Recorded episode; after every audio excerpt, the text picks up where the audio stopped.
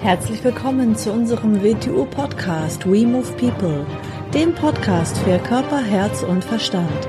Wir sind Alfred Johannes Neudorfer und Rosa Ferrante Banera und in unserem Podcast beschäftigen wir uns mit den Themen persönliche Weiterentwicklung, Gesundheit, Kampfkunst, Philosophie und Menschsein. Herzlich willkommen zur neuen Folge unseres WTU Podcasts. Hallo Alfred. Hallo Rosa. Heute haben wir wieder eine Episode aus unserem Format aus der Reihe der Zitate. Ja. Mhm. Soll ich das erste gleich vorlesen? Ja. Ja, wir sind gleich. immer so direkt ohne großes Gelaber davor und danach. Ja. Ja, es geht halt ums Wesentliche, ne? Also Genau, so ja. Smalltalk und so ist immer ein bisschen, ist ja auch sinnlos eigentlich. Hin und wieder. Ja, also das erste Zitat, ich lese es erstmal vor und dann sage ich, von wem es ist. Gefühle haben kein Gegenteil. Liebe kann nie zu Hass werden. Wenn es Hass wird, dann war es keine Liebe. Alfred Johannes Neudorf. Ja, hast du eines von mir genommen. Ja, das fand ich sehr schön. Ich habe es ausgesucht. ja. Und ja, was hast du dir dabei gedacht? Also was kann man dazu sagen? Zuerst mal unterscheide ich, oder wir unterscheiden sie auch im Wing Chun, äh, zwischen Emotionen und Gefühlen.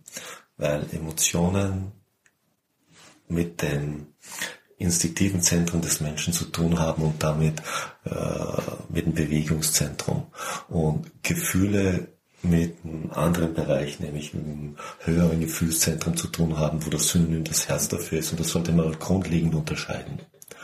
Gleichzeitig sollte man sich Emotionen und Gefühle auf keinen Fall zu sehr als Polaritäten vorstellen, sondern mehr als Zustände vorstellen, in die man hineingerät. Nehmen wir mal ein Gefühl, was ja auf jeden Fall als Gefühl gilt, die Liebe. So. Dann sagen viele, ja, ja, die Liebe war so groß und dann hat sie sich in Hass verwandelt. Und das ist ein absoluter Blödsinn. Wenn es wirklich Liebe gewesen wäre, das könnte es niemals Hass werden. Ein Gefühl kann sich nicht ins Gegenteil verkehren, sonst ist es nicht dieses Gefühl. Was ist denn Liebe? Liebe hat ja nicht etwas mit Anziehung zu tun, mit sexueller Anziehung. Liebe hat nicht damit zu tun, dass eine Aufmerksamkeitsquelle ist. Liebe ist ganz eine andere Geschichte. Liebe hat was mit kreativer Energie zu tun. Und wenn man einen Menschen wirklich liebt, dann kann sich das niemals in Hass verwandeln. Das geht überhaupt nicht. Wie sollst du etwas zu hassen beginnen, das du geliebt hast? Was heißt dann Liebe?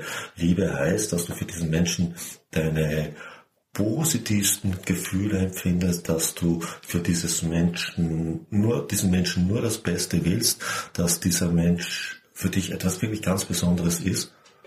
Und zwar hängst du ja in einer Weise dann energetisch mit ihm in dieser Weise zusammen und das kann sich nicht ins Gegenteil verkehren. Wenn sich das ins Gegenteil verkehren kann, dann war es etwas anderes, aber nicht die Liebe. Aber natürlich Liebe ist ein allgemeiner Begriff, man redet eben, wir lieben uns ja alle und dieses und jenes und da wird ein Wort benutzt, ohne sich jemand wirklich zu Augen für, vor, vor Augen zu führen, was versteht man denn eigentlich darunter. Ich meine, jemanden sympathisch finden ist nicht Liebe. Eine neue Aufmerksamkeitsquelle zu haben, die einen neuen Reiz hat, ist nicht Liebe. Sexuelle Anziehung ist nicht Liebe. Beste Bestätigung zu kriegen ist nicht Liebe. Nein, das hat alles nichts mit Liebe zu tun. Das sind ganz andere Sachen. Die sind natürlich sehr vergänglich. Und das erlebt man dann ja auch.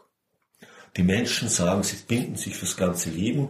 In Wirklichkeit haben sie sexuelle Anziehung empfunden und die verschleißt sich dann. Und dann ist plötzlich die große Liebe weg. Oder, oder man nimmt nur einen kleinen Bereich des Menschen wahr, den man neu kennenlernt und im Laufe der Zeit nimmt man halt den ganzen Menschen wahr. Und dann findet man ihn gar nicht mehr so toll. Und dann ist die Liebe weg. Nein, es war niemals Liebe. Das war etwas anderes. Und da werden irgendwelche Regeln nicht eingehalten, dann geht man auseinander und plötzlich wird es Hass. Dann wird es plötzlich Hass, ja genau. Mhm. Das heißt, man hat eigentlich eine Zweckgemeinschaft gebildet und die Übereinkünfte wurden nicht eingehalten. Und dann ist man eigentlich in diesem Vertrag betrogen worden. Das ist ein Geschäft. Aber nicht Liebe. Also, das ist dann immer ein Anzeichen, dass es eine Emotion war. Die Emotion ist mit dem Bewegungszentrum, mit dem körperlichen Aspekt des Menschen, Ja. mit dem instinktiven, tierischen Aspekt des Menschen eigentlich verbunden. Genau, Richtig. Das ist kein höheres ja. Gefühl. Und, und, Liebe hat nichts damit zu tun, dass man mit diesen Menschen jetzt zusammen ist. Die Liebe kann nicht vergehen, auch wenn man sich aus irgendwelchen Gründen räumlich trennen müsste. Das ist eine ganz andere Geschichte. Aber das müsste man jeder mal selber drüber nachdenken, dass man das in sich selbst klärt. Je, je älter man dann wird, desto offensichtlicher wird es ja auch. Kannst du denn vielleicht ein Beispiel für ein Gefühl geben? Oder kannst du das irgendwie äh, in Worten ausdrücken, was man eigentlich in Worte nicht ausdrücken wir, kann? Wir haben sogar in gewissen deutschen Sprache für gewisse Bereiche zwei Worte, um eine Emotion von einem Gefühl zu unterscheiden. Und zwar nehme ich jetzt eines, das war nicht negativ, aber auch nicht positiv ist. Wir haben die Wut. Die Wut ist eine Emotion. Und wir haben den Zorn. Der Zorn ist ein Gefühl. Deshalb spricht man nie von der Wut Gottes, sondern immer vom Zorn Gottes. Zorn kann angebracht sein. Wut kann nie angebracht sein. Wut ist nur zerstörerisch, vernichtend, ohne einen positiven Aspekt. Zorn hat einen positiven Aspekt in sich drinnen. Es ist nämlich die angebrachte Reaktion auf eine Situation. Mhm. Also Wut ist vielleicht, weil eigene Erwartungen nicht erfüllt wurden. Richtig, genau. Und Zorn mhm. ist. Ist absolut unangemessen, Wut ist nur zerstörerisch. Und Zorn ist angemessen. Zorn ist angemessen. Mhm. Natürlich, es gibt Gründe, dass man zornig werden kann und Zorn empfindet. Und diese Gefühle, die haben kein Gegenteil. Das heißt, Nein. sie sind nicht in der Polarität. Sie sind nicht in der Polarität.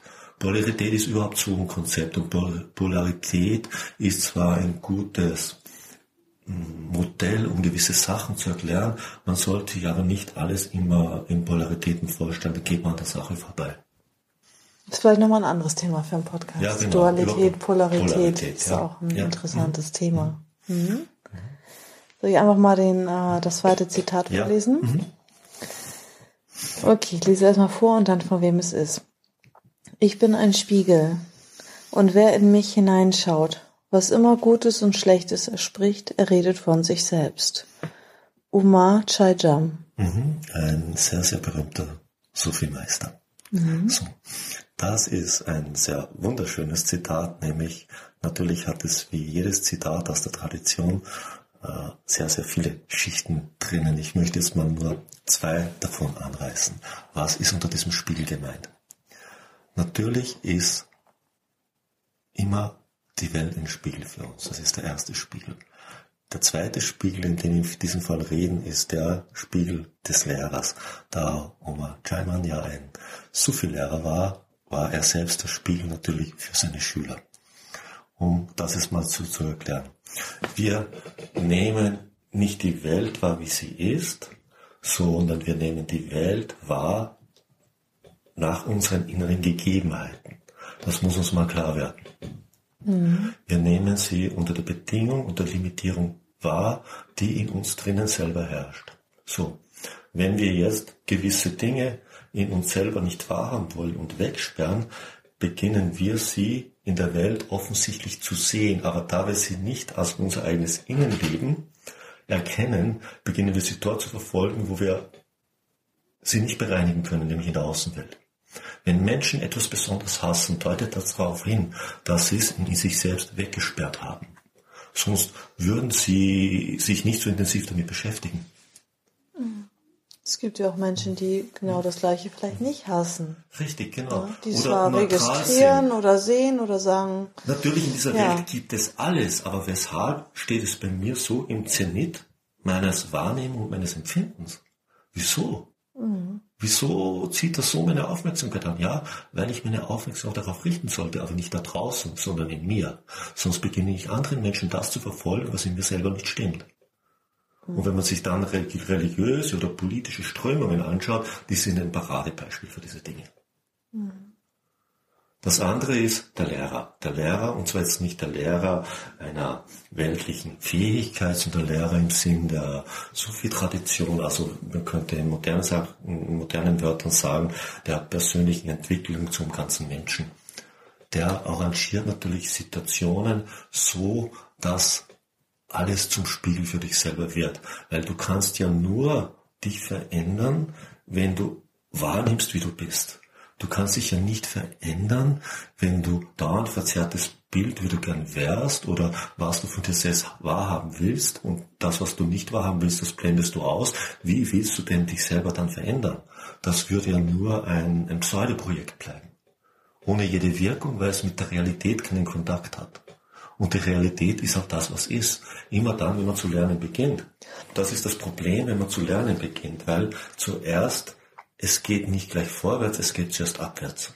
Es geht in den Keller. Es geht in die Realität. Man muss die Wahrheit erkennen beginnen, die Wahrheit über sich selbst. Und dort muss man beginnen. Und das ist eben nichts Angenehmes. So hat man das Gefühl, als würde man etwas verlieren und zurückfahren. Nein, man geht dorthin, wo es beginnt. Mhm. Und der Lehrer kann einem das nicht direkt sagen, er kann einem nur Situationen erzeugen oder empfehlen, in denen das für einen unter Umständen wahrnehmbar ist, wenn man es zu akzeptieren bereit ist. Und die Welt tut das mit uns allen, ohne dass es uns bewusst ist. Das ist die Sprache, wie das Universum zu uns spricht. Es gibt uns dauernd die Möglichkeit, uns zu verändern, uns zu verbessern, wenn wir bereit sind, es zu akzeptieren. Und wenn man das jetzt mit einem Menschen zu tun hat, der permanent schlecht über andere oder über anderes äh, spricht, dann hat das sehr viel mit ihm zu tun, dass er sehr viel Schlechtigkeit in sich trägt oder wahrnimmt. Er spricht über sich selber oder er will von etwas in sich selber ablenken. Mhm. Wann beginnen Menschen besonders schlecht über andere zu reden, wenn sie selber etwas verbergen müssen? Daran erkennt man ja auch Lügen. Die Lügen erkennt man an den Überzeichnungen. Immer dann, wenn etwas schief ist, hat der Mensch die Tendenz, es durch ein Ersatzprodukt auszugleichen, aber dieses Ersatzprodukt ist überzeichnet. Mhm. Okay, das dritte Zitat. Das erkennt man eigentlich schon beim Lesen, wer es ist. Wenn man sich wichtig nimmt, wird man schwerfällig, unbeholfen und eitel. Um ein Krieger zu sein, muss man leicht und beweglich bleiben. Das ist schon, mhm. genau. Mhm. Wieso wird man, wenn man sich wichtig nimmt, schwerfällig, unbeholfen, unbeholfen. und eitel? Was passiert, wenn sich Menschen wichtig nehmen? Was nehmen sie an sich selber wichtig? Das heißt immer, dass sie irgendetwas festmachen, dass sie glauben, etwas wirklich zu wissen, dass sie glauben, etwas wirklich zu sein.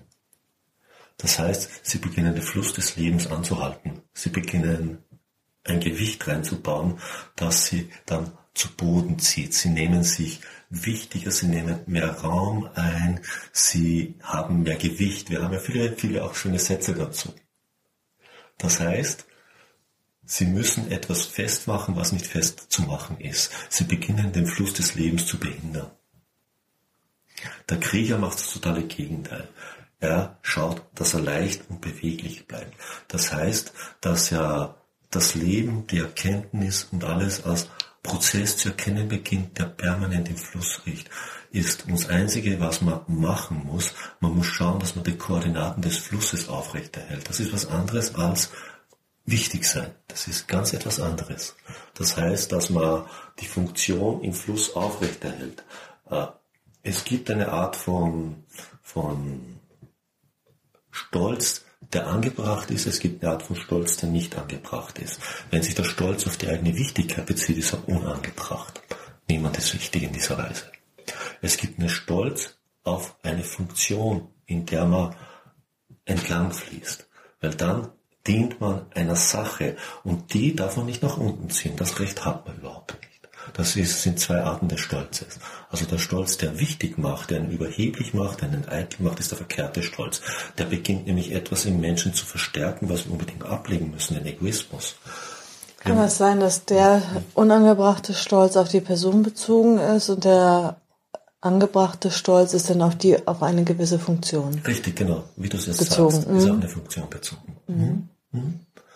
Und zum Beispiel, wenn man Fachmann in einem gewissen Gebiet ist, dann kann man da schon arrogant sein oder mit Stolz, weil dann, dann diskutiert man ja nicht über sein Fachgebiet mit Nichtwissenden. Oder Muss man ja auch. Wenn genau. ich ein Fachgebiet habe, in dem ich momentan am Stand der Zeit bin, also richtig, richtig gut Bescheid weiß, dann kann mir nicht ein Laie erklären, was dort ist. Das muss ich vertreten. Ich muss also stolz darauf sein, woran ich momentan teilhabe, wo ich momentan Funktion ausübe und wo ich Bescheid weiß. Da kann ich nicht zum Herumdiskutieren beginnen. Ich kann nicht als Fluggast hinten mit Piloten vorne, ohne dass ich auch ein Pilot bin, mit ihm zu Fachsimpeln beginnen. Mhm.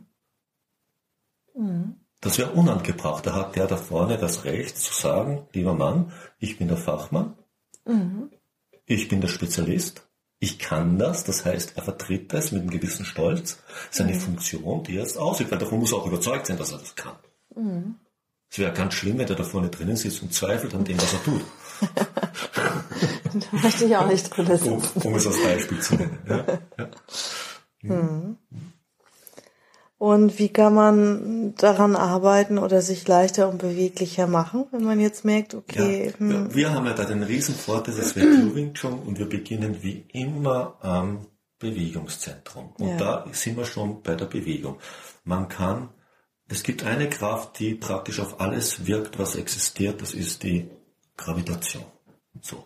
Und man kann, wie ich es im Wing Chun so gern sage, in der Bewegung das auf zwei Arten nutzen. Man kann es verwenden, dass sie einen zu tragen beginnt, dass sie einen erhebt und man kann es verwenden, dass man gegen sie ankämpft und ein schweres Gewicht durch die Welt trägt. Das sind zwei Arten der Bewegung. Man spürt es auch sofort, beginnt man sich aus der Körpermitte zu bewegen, dann beginnt eine Gravitation zu tragen, man beginnt sich leicht zu fühlen, man beginnt die Schwere zu verlieren. Macht man das Gegenteil, beginnt man sein Körpergewicht durch die Welt zu tragen. Man fühlt sich schwer und träge und kämpft dauernd gegen etwas an, was meistens dann gesundheitliche Folgen. Das gleiche gilt dann für das Denken, das gleiche gilt natürlich für die Psyche und das gleiche gilt für den Geist. Mhm. Schön. Toll. Drei sehr schöne Zitate. Mhm. Mhm. Ich mag auch gerne diese Zitate-Reihe, die wir haben, weil es gibt sehr, sehr viele, viele schöne Zitate, ja. über die man reden kann. Und man kann sie sowieso nur an der Oberfläche ein bisschen anlasten. Mhm. Wir haben auch zwei Zitate-Seiten auf Instagram. Mhm. Einmal deine ja, mit deinen eigenen Zitaten. Und auch ein paar andere. Sag mal, wie deine Instagram-Seite mit den Zitaten heißt. Du hast so viele. Ist das die GM, Alfred Johannes Neudorfer? Das ist die GM, Alfred Johannes Neudorfer. Da sind deine genau. ganzen Zitate mhm. mit dabei, Und ne? auf der Facebook-Seite sind auch viele. Mhm. Und, auch, und auf der Facebook-Seite dann auch ein paar natürlich von anderen Menschen. Und auf deiner Simo-Seite auf Facebook sind ja auch viele Zitate. Ja, also die ähm, lade ich auf Instagram hoch und teile es dann auf Facebook. Und zwar heißt das auf Instagram Simo Rosa Ferrante Bonera. Das ist meine Zitate-Seite. Ja. Mhm. Weil es einfach schön ist, sich auch mit Zitaten zu beschäftigen. Natürlich nur von interessanten Persönlichkeiten und sich dann da reinzudenken, reinzufühlen mhm. und das dann, ja, das so als Gedankenimpuls pro Tag zu nehmen auch. Genau, etwas, was einen Impuls gibt, was man von der neuen Seite zu betrachten lernt oder einem hilft, das eigene Leben, Leben von der anderen Seite ein, kurz zu betrachten in einem gewissen Winkel. Hm. Mhm. Und wenn du, lieber Zuhörer, mal ein Zitat hast, was äh, dich interessiert oder was dir wichtig ist oder für dich eine Bedeutung hat und du möchtest das äh, wir das bei uns im Podcast aufgreifen, dann kannst du uns das gerne schicken an info@wingchununiverse.org und dann werden wir das vielleicht dann auch in einem Podcast, in einer Zitat-Episode verarbeiten. Ja. Okay. ja, dann erstmal viel Spaß damit und bis bald. Tschüss. Bis zum nächsten Mal. Tschüss.